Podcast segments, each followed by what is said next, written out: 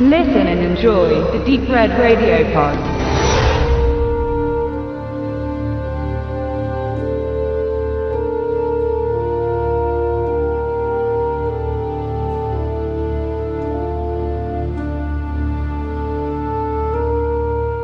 Es ist kalt.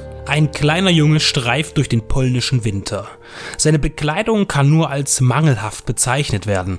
Die unerbittliche Luft eines Schneesturms hüllt die Gebeine des einsamen Flüchtigen schmerzend ein. Gleich in den ersten Minuten spürt man am eigenen Körper anhand der eindringlichen Bilder die ungemütlichen Umstände des verlorenen Schrolik. So der Name des kleinen Jungen. Das Szenario ist im Jahr 1942 angesiedelt.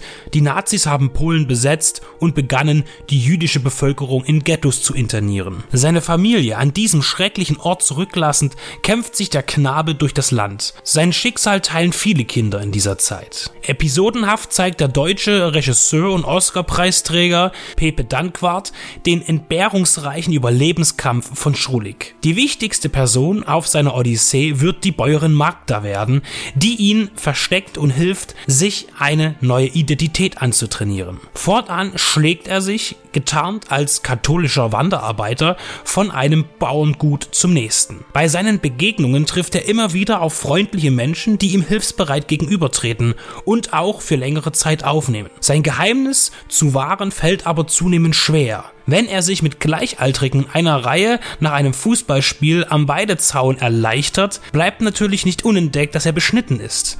Was das bedeutet, wussten die Kinder damals genau. Aus einem gewonnenen Freund kann so schnell ein Feind werden und Schrulik muss weiterziehen. Immer der Gefahr versichert, dass er von deutschen Soldaten gejagt wird. Die Reise aus traurigem Anlass bietet immer wieder sympathische Momente, die einen dann besonders schwer treffen, wenn Schulig ein gefundenes Idyll verlassen muss. Das Ziel ist, den Krieg unversehrt zu überstehen.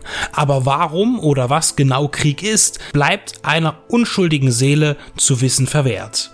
Mit List und Charme stiehlt sich der junge Held aus vielen Gefahren, manchmal aber auch mit bitterer Konsequenz und auch er wird psychisch und physisch nicht unbeschadet aus dieser schrecklichen Zeit entkommen.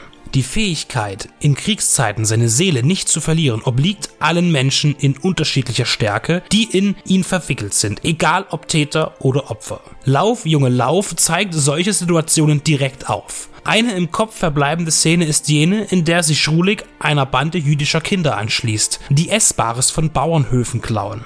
Als dabei einer nicht schnell genug ist und vom Gutsherrn festgehalten wird, weiß jeder, dass er umgehend an die Deutschen ausgeliefert wird. Interesse daran zeigt von der Gruppe Kinder niemand. In Aussicht auf die nächste Mahlzeit ist sich jeder selbst der Nächste. Zum Kontrast gibt es dann auch die warmherzigen Phasen, voll von Geborgenheit und Freude. Die auf einer wahren Lebensgeschichte basierende Literaturverfilmung bietet über seine gesamte Laufzeit Momente zwischen Schrecken und Schönheit. Die jeweiligen Gefühle des kleinen Schrulik überträgt Danquart auf beeindruckende Weise auf den Beobachter und macht uns den Gefallen, dabei nie in emotionalen Kitsch auszuufern. Oft genug umschreibt er Szenen so nüchtern, dass er seinem Publikum nicht die eigene Reaktion vorschreibt, sondern sie jedem selbst erfahren lässt. Diese Prämisse ist nicht oft in Werken zu sehen, die sich mit dieser finsteren Epoche Europas beschäftigen. Zu empfehlen ist es, sich dem Drama im Originalton zu widmen. Gesprochen wird hier auf Polnisch, Deutsch und Jiddisch. Die synchronisierte synchronisierte Fassung schwächt manchen tiefen Eindruck ab,